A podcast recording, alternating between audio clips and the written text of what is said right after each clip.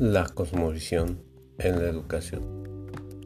La cosmovisión es la visión del mundo en cuanto a la realidad que crea una sociedad en una determinada época o bajo una determinada cultura. Podríamos decir también que es una manera de ver e interpretar el mundo.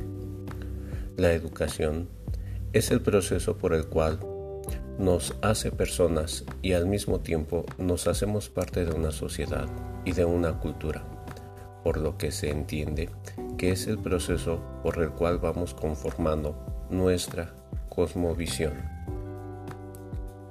El concepto de cosmovisión permite un acercamiento a sus propias expresiones en el simbolismo propio que el sujeto construye y reconstruye en el campo cultural educativo delimitando en sus diferentes espacios institucionales y en su participación como actores rituales en la escuela.